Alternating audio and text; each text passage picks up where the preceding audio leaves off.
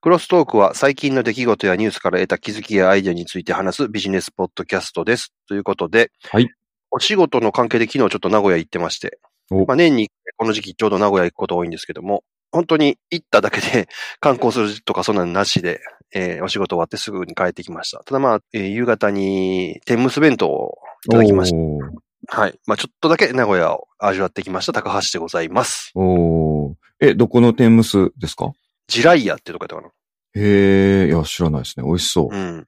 なんかお,、へーお弁当をね、はいあの、買ってきたお弁当いただきました。そうなんだ。ですね。えー、あれだな、この私の小ネタというか、ゴーン、はい。カルロス・ゴーンさんの脱出ゲームが発売されると聞いて、もう予約したツ アーです。すごい、早いなぁ早い。いやーゴーンさんのゲーム、それ何で出るの ?PS とかで出るのえー PC ですね。スチームで、ああ、なるほど、なるほど。インディーズ販売ですね。はい。はーびっくり。ゴーンさん、資産170億かなんかあったらしいな。えそれのうち、何それの、今回の逃亡劇でー、はい。 4割なくなったって。えー、すごいですね。すごいね。だから、何あの、保釈金15億って安すぎないそしたら、10 170億も持ってて15億やったら。いやいや、 安すぎることはないでしょうけど、でもすごいですね。 うん。半分ぐらい取ってたらさ、うん。逃げへんかったんじゃうお金ないから。あー逃げられへんかったんですかうね。ん。あ、でも、値切ったのかもしれないですね、そこは。後でね、払行っうたかのからさ何したのかやけど、でも、そんな、意味ないやん、逃げられとったら。もう、すごいですよねう。ー。うんまあ、ね、ゲームが出るということで。はい。なんか、ハリウッドでは映画になるかもっていう話も出てるらしいですか らね。あー、何やったっけミスター・ビーン主人公やろなんとかアトキンソン。うん。もうね、すっかり日本じゃね、あんまり話題にならなくなってきましたよね、ニュースもね。うんまあね、もうでも散々やったからね。 うーん、な、 でも結局逃げられたで終わってるってことですから ね。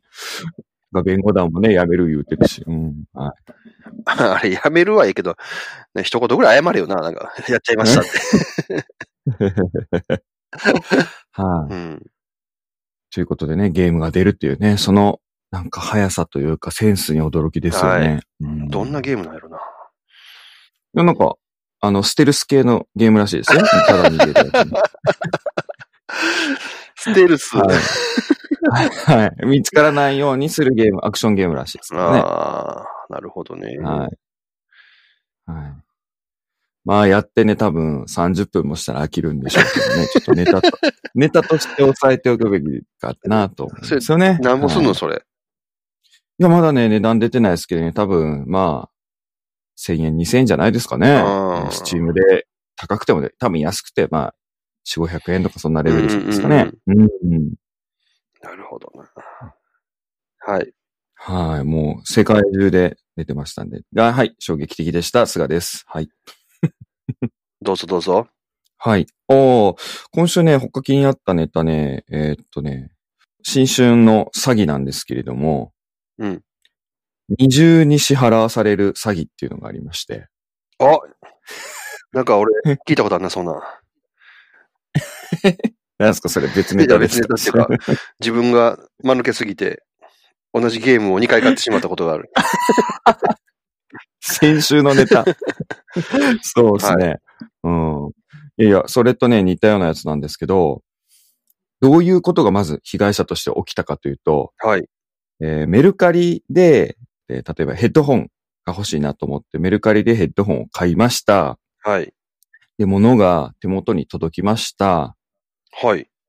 で、その買うときにメルカリを通じて相手に一回払ってるじゃないですか。例えばうん1万円です。だったら1万円でメルカリで落札ってして購入して物が届くと。うん。で、その翌月の中ほどにですね、他のペイディっていう会社さんからお金払ってねってコンビニ支払い用紙が来ると。うん。で、購入者の私は、あれメルカリでお金払ったはずなのに、何このヘッドホン代1万円って、っていう事件があってですね。ほこれは何、何の請求なんやねんっていう話だと思ってたら、実は、あの、ペイディっっていう後払いサービスがありまして、うん。詐欺をやってる人はメルカリを通じて自分が持ってない商品を出品するんですよ。はい。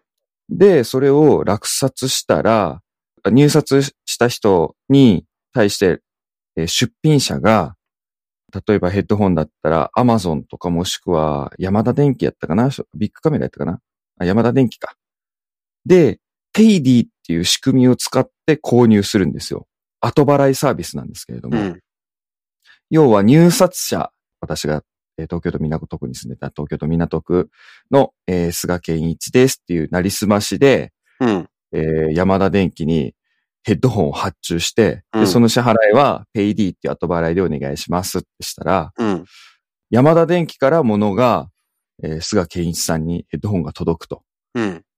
で、入札した菅健一さんは、その物が届いてるから、あ、これはメルカリで買ったものだなと思うわけじゃないですか。ああ。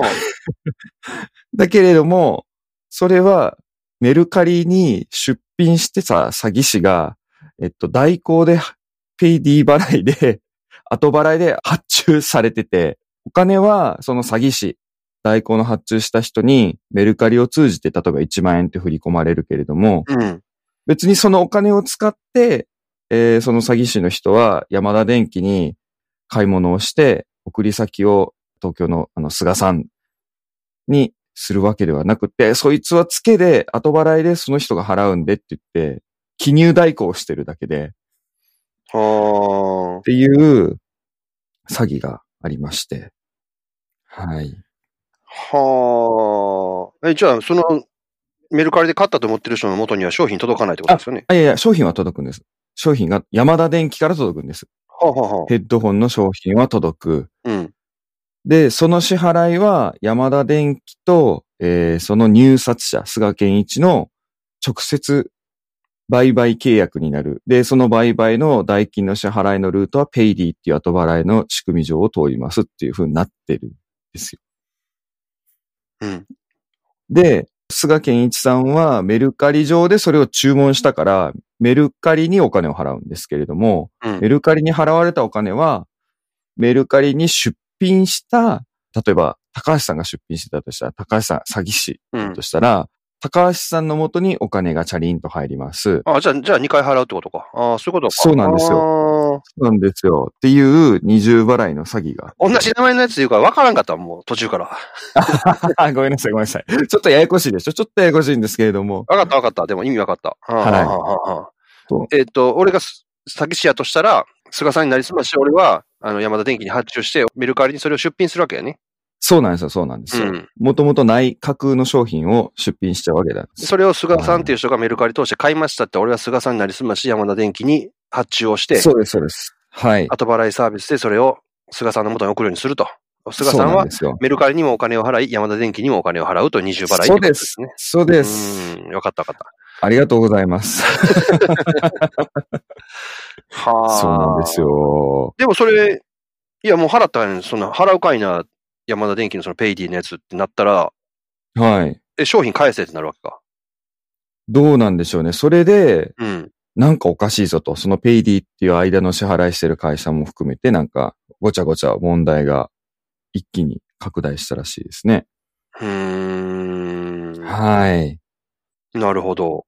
そうなんですよ。すまあ、それを考えたね、詐欺師も悪いんですけれども、そのペイディっていう支払いの仕組み自体が、何のなんか購入しましたっていう意思表示、まあ本人特定をする多分認証をこ行ってないみたいで、あー、でしょうね。そう。なので、まあ、なりすましが簡単にできて、要は住所と電話番号と、えー名前があればいけるみたいな感じのレベルだったみたいでう、ーん。そっか。それで、詐欺師の高橋は、それで山田電機のサイトに入って、はい。別に山田電機で会員登録とかする必要ないから、そこでそうなんで会す員登よ。録せずに買うっていう形にして、支払い方法をペイディに選んではいや。っちゃえばいけるということ か。はい。で、あの、ペイディ社に連携して、その、個人認証とか何もいらないみたいな支払い方法は後払いですっていう感じのレベルで済むらしいです。おー。それはちょっと甘々ですね。はい。しかもあれか、メルカリやったらそんな高いもの多分売買しないから、数千レベルだったらもう一回払ってしまうという可能性もあるということですよね。そうですね。なんかこう、ネットリテラシーも低そうな人がやってそうやから、そう、なん、何の支払いかわからんけど、支払いのやつが来たら、まあ、とりあえず払っとくかっていう人もいるでしょうし、うん。うん。で、それが発覚したのは1月なんかおかしいぞってなってるんで、後払いやから月末締めの翌月末請求書が届くみたいなか、翌月に届くみたいな感じらしいんですよ。うん。ということはちょうど多分11月とか12月に増えてきて件数が、で1月発覚したっていうようなやつでしょうから、うんもうね、物をいろいろ買う時期やから、あー結構な数出てるかもしれないですね、表になって。まあ、詐欺師としては入ってきても入ってこなかったも別に構わへんという話だもんね。そうですね。はい。何も痛まないです。架空でね、メルカリに出品、アカウント作って出品してて。うーん。ちょろっとはい入力作業するだけで入ってきたらラッキー、入ってこなかったら、まあ、それはそれでいいやって話で。そうですね。そうなんですよ。まあでもこれはあれかなじゃあそんな長いこと続くような詐欺じゃなくて、そのうち、もちろんこれセキュリティも強化されるやろうし、はい。そうですね。ちょうど1月の中旬、先週にはもう対策がなされて、うーん。でもうそういうのはできなくなったみたいなんですけれども、うんいやー、証拠のたくましいというか、そういう人たちはいろんなところに目つけてるね、ほんまに。うん、すごいなと思って。はい。すごいし、怖いし。そうなんですうーよん。もう注文できへん やん。で、そう。で、ペイディのサービス対応してますっていうのが、その山田電機とかアマゾンとかが入ってたんで、うん。まあみんなが注文しやすいような、あの家電製品みたいなやつがなんか狙われたみたいですね。うん、なるほどね。はい。っていう詐欺がありましたっていうお話です。はい。まあ、決済方法もいろいろあって、そう、後払い増えてきたりとかね、してるんで。うーんうん気ぃつけなあかん。そうそう、そういう穴がね、できるんでしょうね。すごいですよね。うん、あ、の、カードとかもさ、うんうん、数百円レベルとかだったらさ、最近そういうサブスクリプションでお金払ってる系多いからさ、はい。なんていうか分かれへん。あーかもしらんね。そうですね。ちっちゃな、少額の詐欺の取引がなんか課金されてることがあって、うん、海外で落ちるんですよ。うん、 1ドル満たない感じの支払いが明細に載ってて、これ何やろと思って。うん。で、問い合わせたら、全然使ったことのない土地で決済されてるっていうのがあって。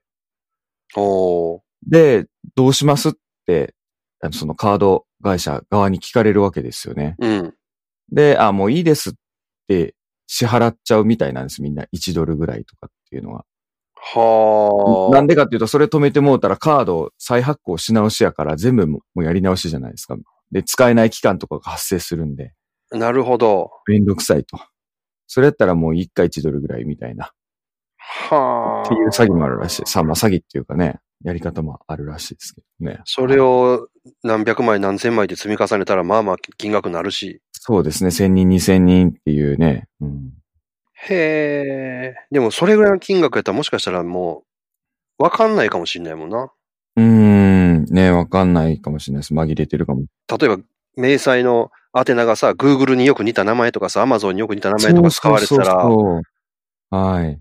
わかんないですよね、あんなんね。ん、うん Amazon の ZON じゃなくて Z0N とかになってたりとかさ、そうなんですよ。うん、あの、明細のやつってまた、ね、 ちょっとわかんないじゃないですうんか。決済した、お店の名前と、その決済代行っていうか、その決済のね、契約してる名前が違ってたりとかするうんあるあるパターンもねあれやろうと思ったら飲食代やったうとか、わ、んかんないですよね、サービス名と会社名とか、商品名とそうそうそうかそ、うまあ商品名はあんまないか、会社名でおやるのが多いから、そうなんですよ。うんで、そういうのでも分かんなかったりとかってあるから、まあね、あの、全部が全部見てるわけじゃないでしょうし、うん会社のね、やつとかやったらね、経費とかの分からへん時もあるでしょうしね。怖っうん。はい、支払いのね。はい、ちゃんとで、すよねそ。れたまに、うんまあたまに見てるけどね、チェックはしてるけども、うん、うん、うん。確かに。いはや、気をつけなあかんですね、こう気いをつうけまし支ょう払い系。はいっていうお話でした。はい。ちなみに、あの、あれですね、クレジットカードの明細の話で言うと、あの、バニーがいるお店に行ったら、その、そのお店の名前がそのまんま載ってたことがあって、税理士さんに、楽しそうなお店行ってはりますねって言われたことがあるっていう菅です。 はい。何を言っとんねんと思ってね。いやいやいや、素晴らしいお話でございます。はい。私はやっぱ今年のその、今年というか最近の電子デバイスについて、どうですかねあのうんう、んスマホとか PC とか、どれぐらいで買い替えますええスマホ1年から2年じゃないですかね、長くても。 ?PC はあ PC は長いですね、スパンが。っていうのはなんか PC のスペックはもう結構自分がやる業務においては、いい線もう超えてるんで。 4年5年。うん、それぐらいのスパンでしょうね。うん、うん、うん、うん。そうですよね。うん。いや自分はね、うん。スマホ大体その2年縛りっていうのがあったから2年でずっと変えてたんですよ。ああ、そっかそっか、そうですね。はい。うん、で、一時はもう毎年買ってたんですけど、どうやろうな、うん iPhone6、7ぐらいいや、ううんん、 6ぐらいまでかな ?6 か 6S ぐらいまで、毎年買ってましたわ。うん、うん、うん。うん、でもそっからですね、もう2年ごとにして、今 10S 持ってるんですけど、はい。今年、秋で2年になるんですよ。お2020年の秋うでん。すね。うんはい。 2年になるんで、詰めた買い替えサイクルなんですけど、今年もうええかなと思って。おー。別に。で、今年、本当は、まあ、5G になるので、うん。買い替えようと思ったけど、でも、なったところでね、その、インフラの方が追いついてないっていう話があったじゃないですか。うん、可能性は大ですね。う。うんん。だったら、端末で変えてもあんま意味ないよなと、どうせ、そういうの導入されるのは東京とかからやろうし、うん、うん、うんうん、東京の一部で、そんなんやって、俺東京の一部に行くことなんてほぼないからさ、うん。うん、うん、うん。年間にそんな、10 10日とか15日ぐらいしかないのにさ、うん。変えてもしゃあないし、不便ないし、うん。で、PC はね、実はそろそろ4年になるので、今年で。うん、うん、うん、うん。買い替えてもええかなと。そうですね。うん。で、ちょっとまあ動画関係のお仕事もやるので、あえーあ、スペックがね、必要に変わってきますね。うんはい。まあ、上がった方が効率上がるじゃないですか。はい。あの、レンダリングとかその時間ね、あの、待つってのめんどくさいし。うん、うん、う。うんん。広告関係のお仕事の方でも、ブラウザーの画面いちいち表示するだけでも、あの、待ってる時間がイライラするんですよね。表示される。うん。はい。でああいうのを考えても、まあ、PC は買い替えても、スマホを買い替える動機というのがなくてですね。で、今うんうんう年、iPhone も出るじゃないですか。しかも、えっ、と、春にも、春なのか、その6月ぐらいなのか、また iPhone9 みたいなのが出ると。マジですかうん、昔の SE ってあったでしょはい、はい、はい、はい。あれと同じような感じで iPhone の8にうん。 CPU とか、その辺だけ変えたやつが出るか出えへんかみたいな話があって、うん。うん。なので、そういう安いやつが出るのであれば、例えばその来年の6月とかにそういうものに変えてもいいのかなとか、うん、うん、うん、うん。特にスマホで仕事するわけでもないから ね。そうですね。まあ僕は水没させたから買い替えるだ けの話ですから、ね。まあ、事故があったらしゃあないけどね。ううんうんん。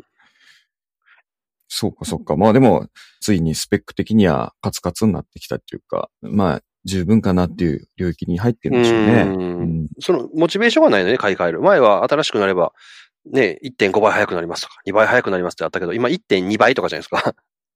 もう体感レベルうん確かでにではわかんないじゃないですか。うんうん。ね、処理、ボトルネックがね、違うところに移ってきてますもんね、ネットワークああ、そうそうそそう。それはもう端末じゃどうしようもない世界やから。う。うんうんううんん。で、2世代、3世代か、なんていうの、またぐと、ちょっとぐらい、ようだったの分かるかなっていうのも。ああ、そうですね。うん。あとあの OS アップデートされなくなったりとかがあるから、ああ、でも iPhone って結構長いことできるやん。長いね。うん。やってくれるし。ね、あと、ちょっと話は変わるけど。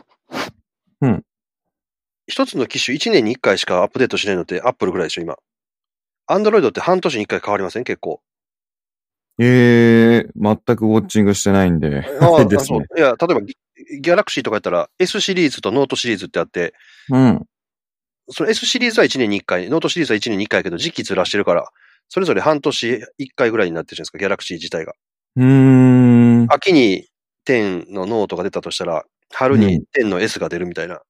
うん、うん、うん、うん、うん、うん。うん。だからサイクルになってるから、あの、ファイナルファンタジーシリーズの奇数と偶数のはいはい。あの開発チームが違うみたいな。ああ、もうそのサイクルなんでしょうね。えーっと、う要は、一回作ったものを何回もずっと増産するっていうタイプよりも作り直しちゃうんでしょうね。うんうん。で、ね、ゲームと違うのは、開発の部分で共有する部分がいろいろあると思うので、うん、なんていうの、チームの交わりはあるとは思うんだけど、うん。うんアップルも1年に1回やけど、昔のやつを引き継いで、うん。あの、安いうん。ものっていうのを出すことで、半年に1回新しいものが出るっていう流れに今年からしていくんかなと思って。ああ、なるほどね。もうそういう発表が出てる感じなんですね。うん。まあ、噂うか。うんん。うん噂もレベルやけど、でも結構角度の高い、うん。あの、いつもミンチ食おうっていう人が、アナリストがいてて、その人が言う情報って大体当たるんですよね。 うん、もろなんか中国系な感じじゃないですか、民地工さ ん。もう流出してる情報じゃないですか、それ。うんあーそうなんですね。へで、アップルは新しいモデルじゃなくて、古いモデル結構売ってるじゃないですか、ずっと。今でもセブンとかエイトとか売ってたりとかするんやけど、うん、うん、うん、うん。言ってますね。あれで利益稼いでるんですよね。おー、なるほど。へえ。うん。併売することで、どんどんどんどん利益率が高くなっていくらしくって。うーん、なんか企業向けとかやとそうですもんね。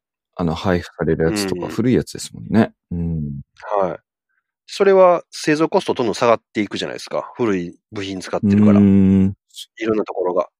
そうか。うん。で、一個一個の利益率が上がってて、実は利益を稼いでるのは古いモデルで、え売り上げを稼いでるのが新しいモデルだけど、新しいモデルはそんなに実は利益率が高くうーないとん。いう話も聞いたことがあって、初動で一番売れるのは、うん。一番ハイスペックのモデルなんですって。うーん iPhone でまあ、どうせ買うなら税でしょうね。最初のアーリーのところはやっぱそうですもんね。うん。うん、うん。やしマニアがやっぱ買うし、うん、うん、うん。一番ハードディスクの容量も多いし、うんえー一番高いもの、今回だと11 Pro うんの一番。うんうん容量の多いモデルみたいなやつが多いらしいんですなけんとど、かマックスみたいなやつですね。はいはいはい。そうそうそう。はい結局最終的に一番売れるのは一番低いスペックのモデルなんですよ、数が売れるのうーは。ん。うんで、その後、今度それが代替わりした時に利益を生むモデルになっていくといううんモデル、ビジネスのモデルになってるらしくて、で、同じものをずっと作り続けてるんですね、あれ。まあ、そうやって考えると今年は買い替えるモチベーション何になるかですね。うん、理由とか、うん。動機がね。うん、よっぽど3年、4年使ってるとか、うん。うん。で、やっぱ iPhone のシェアもだんだん下がってるみたいですしね。ああ、そうなんですね。うん世界的にはってことですよね。世界的にもやし、日本も。あそうなんですね。あ、うんなんか前言ってたのレポートで。はいはいはい。ふーん。かといって、アンドロイドを持つ気はさらさらないっちゃないんやけど、なんかあれば動いても別にいいよなっていう気持ちにはなってるよね。ああ、そうですか。うん。なるほど。 そのあたりが、揺れ動く乙女心みたいな。サービスと結びついちゃってるからな。そうそうそうん。iTunes とかのね。はい。なるほどね。わかりました。 う。はい。 2020年、新機種は買わない宣言ですね。 いや、買わないかも宣言ですね、まだ。えどっちやねんってやつですけどね。 いや、皆さんどう考えるかなと思ってね。うん。高い、いや、ですからね。安いもんじゃないですからね。うん。いや、とはいえ、この 10S 出た時より11ってだいぶ下がったじゃないですか。いや、下がりました、下がりました。安いっす。うん。とはいえ高いものなんで、は。確かにないうん。それはね、170億持ってる人は安いかもしれないですけ ど。ねうん、そういうことですね。なるほはい。あと全然また関係ない話していいですかど。お、どうぞどうぞ。そごう・西武の正月広告が話題になった話してますああ、逆から読むってやつですあかあ、よくご存知で。はい。あれすごいですね。な、なんで、なんでですかいや、よう考えたなと思って。ああ、逆から読んだら印象が変わるってやつですよねう。ん。で、最初あれ、逆から読んだらっていうからさ、あの、解文みたいになってるのかなと思って、 そうそうそう。一文章じゃなくて、列ごとじゃなくて、うんあれでしょ一文字ずつ後ろから読んでしまったんでしょそうそうそあう。ーえ、全然意味わからへんだけどと思って。 はい。で、んあれ、どうしたんですかそれが。あれの元ネタ知ってますもう知らないです、知らないです。あれ、元ネタは、アメリカの女子高生がああいうのやったんですよ。へ15え。年やったか、6年やったかに。へえ。うん。そうなんですね。最初から読んでいくと、人生なんて最悪や、みたいな詩なんですけど、うん。それを後ろの文章から順番に読んでいくと、人生最高や、ポジティブに考えて頑張ろうみたいになると。へえ。という元ネタがあって、うんそれを元に今回、あれを作ったらしいね。うん、うん、うん。あ、そうなんですね。うん。西武そごうもね、今年また何十店舗か閉めるでしょうーん。 ねえ、う。どうなんでしょうね。都度言ったろ、それみたいな感じですね、本当ああ大逆転って、あ、お前らが大逆転頑張れよって話よ。確かに。ええうん。そうか。それって出たの年末なんですか年始明けてからの、年始です。正月広告って言ってるんあ、正月広告か。はははで。うんでしたよね。うーん。いや、もうほら、もうその頃もう僕はゴーンに夢中だったから。 全くゴーンも大逆転だゴーンちなゃ。んうんそればっかりでしたからね。はい。じゃあ自分ももう一本言っていいですかね。あ、どうぞ。えっとね、ニュースっていうかびっくりしたなと思ったのが、年初っていうかあの、ロシアおうがインターネットの鎖国をし始めるっていう実験を今やってて。おう中国と同じじゃないですか。はい。あ、まあ、そうですね。中国はまあ、鎖国っていうか、そっか。監視体制があるってことですよね。ネットの根元にってことですもんね。うん。規制があって、グーグルがなかったりするわけでしょそっかそっか。ロシアは逆に今普通に繋がってるやつを、なんか法律作ってうん。規制していくっていうので、もう法律は通ってるっぽいんですね。ちょっとそこのロシア語のところまではまだ調べてないんですけれども、うん。プーチンが12月に署名してるらしくって、それがあの、うん PC、スマホ、えースマートテレビとかロシアの開発によるアプリ事前にインストールすることを義務付ける法律に署名してるらしくって、うん。で、ロシア独自のウィキペディアを作るっていうのに20億ルーブル投資するっていう。で、うーんあの、インターネットサービスプロバイダー、ロシアのサービスプロバイダーにおいては、まあ、遮断できる仕組みを持つことと、ロシア政府が用意するルーター、うん。まあ、ネットのね関所みたいなのを通るっていうことを義務付けるみたいな方向に進んでるらしくてですね。ほ急にどうしたもんじゃろかいと いう感じなんですけれども。う。はいうんまあそうですね、中国のグレートウォール、まあ、あの金立てシステムっていう、そのね、あの規制システムと一緒のような方に行くのかななんか、やるみたいですよ。うん。なんでこんなことするんやろ。なんででしょうね。何の実験なのか。ちょっとそこの、だから、そもそもの大元の流れ、多分なんかあるんでしょうけど、そこまではね、今終えてないんですが、そういう動きやってるらしくって。でも今更ネットの検閲とかをしたらさ、うん。余計に一般国民からの反発すごい買いそうやけどね。うーん、でもそんなのわかんないようにやるんですかね。うん。うん。まあ、逆になんか、どこの国やったっけな。コンゴとか、なんかあっちのあの、アフリカ方面ではあの、投票の時にインターネットシステムを全部、あの、繋がらないようにして、投票をやってたとかっていうところもあるぐらいなんで、まあ、まあまあ、なんかアフリカとかそっちの方はね、まだちょっとそういうので遅れたとこあると思うけど、でも、中国はさ、うん。隔離することによって10億の人口があるから、そこで一つのマーケット作って、結局まあうん、うんうんツイッターとかフェイスブックみたいなシステムを独自で作ったって言いながらコピーみたいなのぶち込んじゃえば一つの市場になるから、うん、うん、うん、うん。で、そこで力つけてね、外出てますからね。うん、それは考えあるんですけど、ロシアって人口が日本とそんな変わらないんですよ。うーん、国土広いのに。 1億4千万ぐらいしかいないし、うん。で、GDP 自体も、どうなんやろ、世界でね、8位かな、今。9位、え、う6位んうん。とか、そんなレベルで、国土広いから、人口が日本と同じぐらいだったら、そんなにうんマねーケットとしてもどうなのかな、みたいになってくるから、そう、何中を国、みたいなやり方はできないですよね。うん何を考えてやるのかね、そういう経済目的だったのか、何の実験なのかわかんないですけど、そういう動きをしてるらしいですよ、プーチンさん。うーん。まあ、気になるなと思って、ちょっと今後もウォッチをね、なんかできれば、だなみたい感じですね。ううんーん。まあ、何がしかね、今までこう、オープンワールドっていうかみんなで貿易とかの世界もつながろうよ、みたいな、TPP とかその自由だ、みたいな、フェアにやろう、みたいな、ね、関税とか取っ払っていこうとか言いながら、えっと、トランプ大統領とかの後はね、人の行き来しないように壁作ろうぜとか、関税めっちゃ、ね、中国とかにかけようぜとかっていう、ブロック経済の方向また戻りつつあるから、そういう感じでまた情報もそういう風な流れになるのかなとかね。確かにね。なんか、全部、ね、壁なくそうっていうところと壁を、つか思想的には壁なくそうって言いながら物理的に壁作るとかね。うん、なんかそういう境目のトレンド、なんやろうな、むちょっと難しいですね。世の中がそんな単純じゃなくなってきたなっていう感じはしますよいやーね。複雑ですようねん。